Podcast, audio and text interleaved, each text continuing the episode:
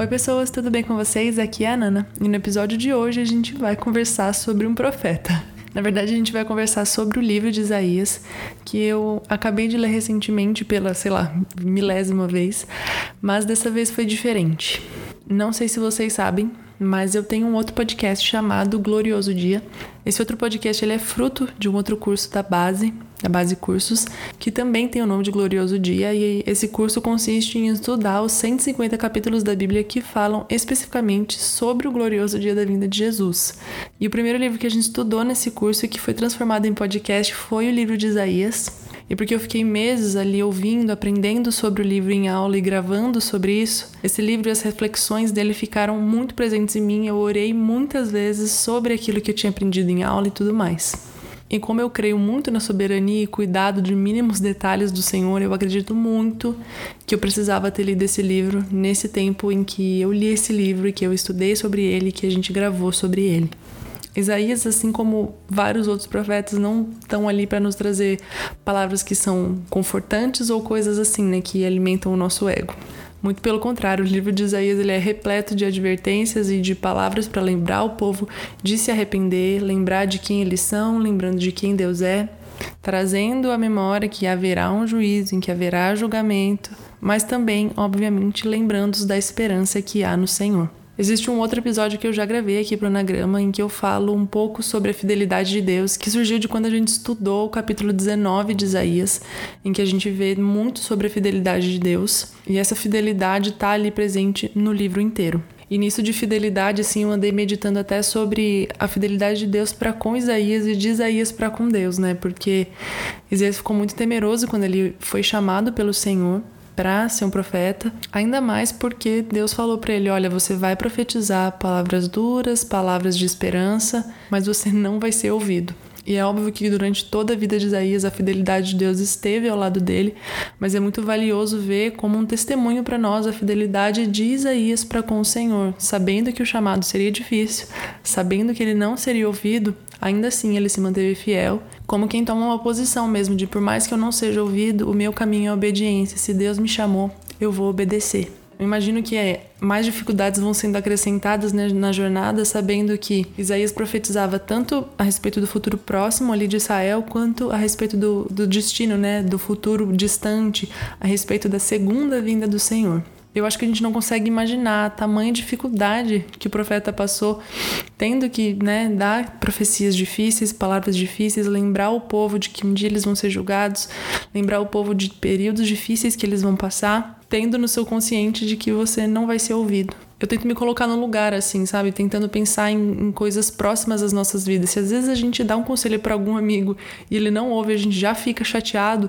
Imagina no caso de Isaías, né? Que ele não estava simplesmente dando um conselho para a nação de Israel, ele estava dando profecias. Olha, se vocês obedecerem, tais coisas vão acontecer. Se vocês não obedecerem, X coisas vão acontecer e não ser ouvido diante de questões tão sérias assim, né, quanto o destino da nação, quanto a, a vida deles com Deus, a obediência, o destino final deles deve ser extremamente difícil. Apesar de toda essa dificuldade que Isaías passou, né, durante o seu ministério, é interessante ver que todos os profetas que vêm depois dele bebem um pouquinho da fonte do que ele deixou, né, do legado dele. Muitas vezes a gente vê nos outros profetas é, eles abordando, aprofundando coisas que Isaías já tinha falado. Então, apesar de toda a dificuldade dele, essa obediência, essa fidelidade ao chamado de Deus, essa fidelidade até com o próprio povo de Israel, deixou um legado que faz parte da história da humanidade, que faz parte de todo o plano que o Senhor já escreveu. E acho que o que mais me marcou durante a leitura toda desse livro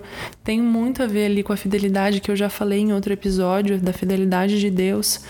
Mas eu acho que quando eu terminei de ler o livro, a mim ficou a sensação de que Isaías estava sendo um porta-voz de uma carta de amor de Deus para a nação de Israel. Olha, é quase incontáveis as vezes em que Deus usa o profeta Isaías para advertir o seu povo, né, para falar para Israel, para se voltar para Deus, para deixar os seus planos, as suas vontades de lado, e mesmo eles rejeitando, caindo diversas vezes, o Senhor se mantém fiel e imutável. Tem capítulos que a gente vê Deus usando Isaías para falar palavras muito duras a respeito do juízo que vai acontecer, mas ao mesmo tempo ele lembra o povo: o juízo não é o final. enquanto houver um coração arrependido, um coração quebrantado, ainda há esperança. Eu quero deixar bem claro aqui, se é que isso já não ficou claro em todos os episódios que a gente tem aqui nesse podcast, que eu não acredito que as promessas que Deus fez especificamente para Israel são para todos nós. Eu acredito sim que muitos conselhos e muitas promessas servem para nós, mas existem coisas que são específicas de Israel porque Deus escolheu amar essa nação.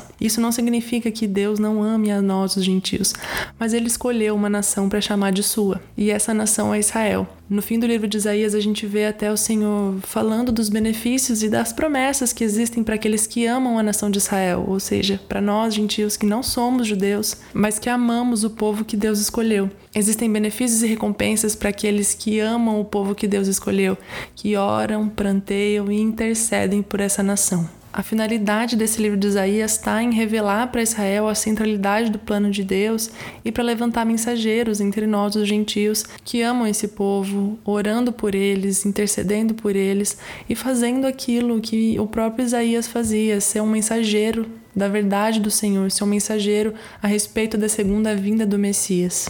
Esse livro nos ajuda também a nos colocar um pouquinho é, no lugar de Israel, né? A gente percebe por que, que eles fazem acusações contra Deus, por que, que eles se sentem de tal forma.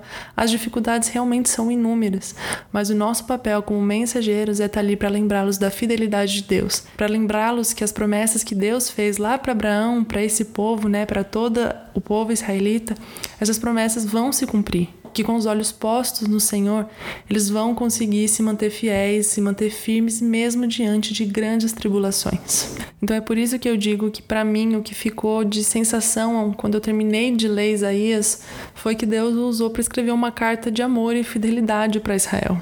Como eu disse, a gente vê milhares de vezes Israel rejeitando o Senhor ou desobedecendo e Deus permanece fiel. Quando Deus usa Isaías para apontar os juízos que vão acontecer lá na frente na história, isso não significa que ele está dizendo que não ama o povo ou que os abandonou. Muito pelo contrário, ele está alertando o povo do que vai acontecer e lembrando de se arrepender, de voltar para Deus e de deixar os seus desejos, as suas vontades, os seus planos para trás. Deus os está lembrando de que existe um plano, que coisas vão acontecer e que eles precisam se arrepender. E o melhor de tudo, Deus nos revela o que acontece no final. Ele nos revela que Israel será salvo, ele nos revela que todos os povos vão estar em adoração junto com o seu povo, junto com a sua nação escolhida. Então, o livro de Isaías, para mim, de hoje em diante, ele é uma carta de amor de Deus para com Israel, lembrando-os de quem Deus é, lembrando-os da fidelidade de Deus e de sua imutabilidade. Se um dia ele escolheu a nação de Israel, ele vai permanecer fiel a ela até o fim. E é nosso papel, como gentios que estão ouvindo essa palavra, sermos mensageiros a respeito desse glorioso dia da vinda do Senhor. E trazendo um pouquinho para minha experiência pessoal, eu já compartilhei com vocês aqui em episódios anteriores que existem alguns períodos difíceis acontecendo e nesses períodos difíceis receber essa palavra, né, estudar sobre Isaías tem me ajudado muito a focar no que realmente importa, a lembrar que por mais que a minha vida esteja cheia de dificuldades, assim como eu acredito que a sua também, você aí que está me ouvindo também tem suas dificuldades, o plano de Deus é muito superior. As questões que Deus me fez lembrar de orar durante esse período estudando o livro de Isaías me fez perceber o quão pequenas são as minhas reclamações e quão grandioso é o plano do Senhor. Como é grande o amor e a fidelidade de Deus para conosco. Como os nossos olhos precisam se voltar para o grandioso plano do Senhor, para que as nossas questões, os nossos problemas não ganhem a proporção que a gente acaba dando para eles mas para que o plano do Senhor, a segunda vinda do Senhor, seja aquilo que arda o nosso coração todos os dias. É óbvio que as dificuldades dessa vida vão nos abater, mas com os olhos fixos no Senhor, com a gente meditando sempre na Sua palavra, a gente vai se voltar, a gente vai enfrentar as dificuldades do dia a dia, lembrando da fidelidade de Deus, lembrando que lá no fim ele vai vir e vai habitar conosco eternamente. Então é isso, eu queria só trazer um pouquinho dessa reflexão que eu tive lendo o livro de Isaías. A minha recomendação para vocês hoje é orem sempre, mas leiam o livro de Isaías com esses olhos abertos para entender que Deus está ali deixando uma grande demonstração de amor por esse povo. E lembrando que os conselhos que Deus dá para Israel, principalmente a respeito dos acontecimentos do fim, a gente precisa ficar atento, porque muitos desses conselhos também são válidos para nós. Então é isso, eu espero que vocês tenham gostado desse episódio, que vocês leiam Isaías e, e se tiverem reflexões assim parecidas com a minha ou completamente diferentes, compartilhem comigo, é sempre muito valiosa essa troca que a gente tem. Então é isso, hoje eu vou terminar diferente, eu vou terminar do jeito que eu sempre termino os episódios da base do Glorioso Dia. E já fica aqui o jabá, né? Ouçam o podcast Glorioso Dia. Até o próximo episódio e Maranata!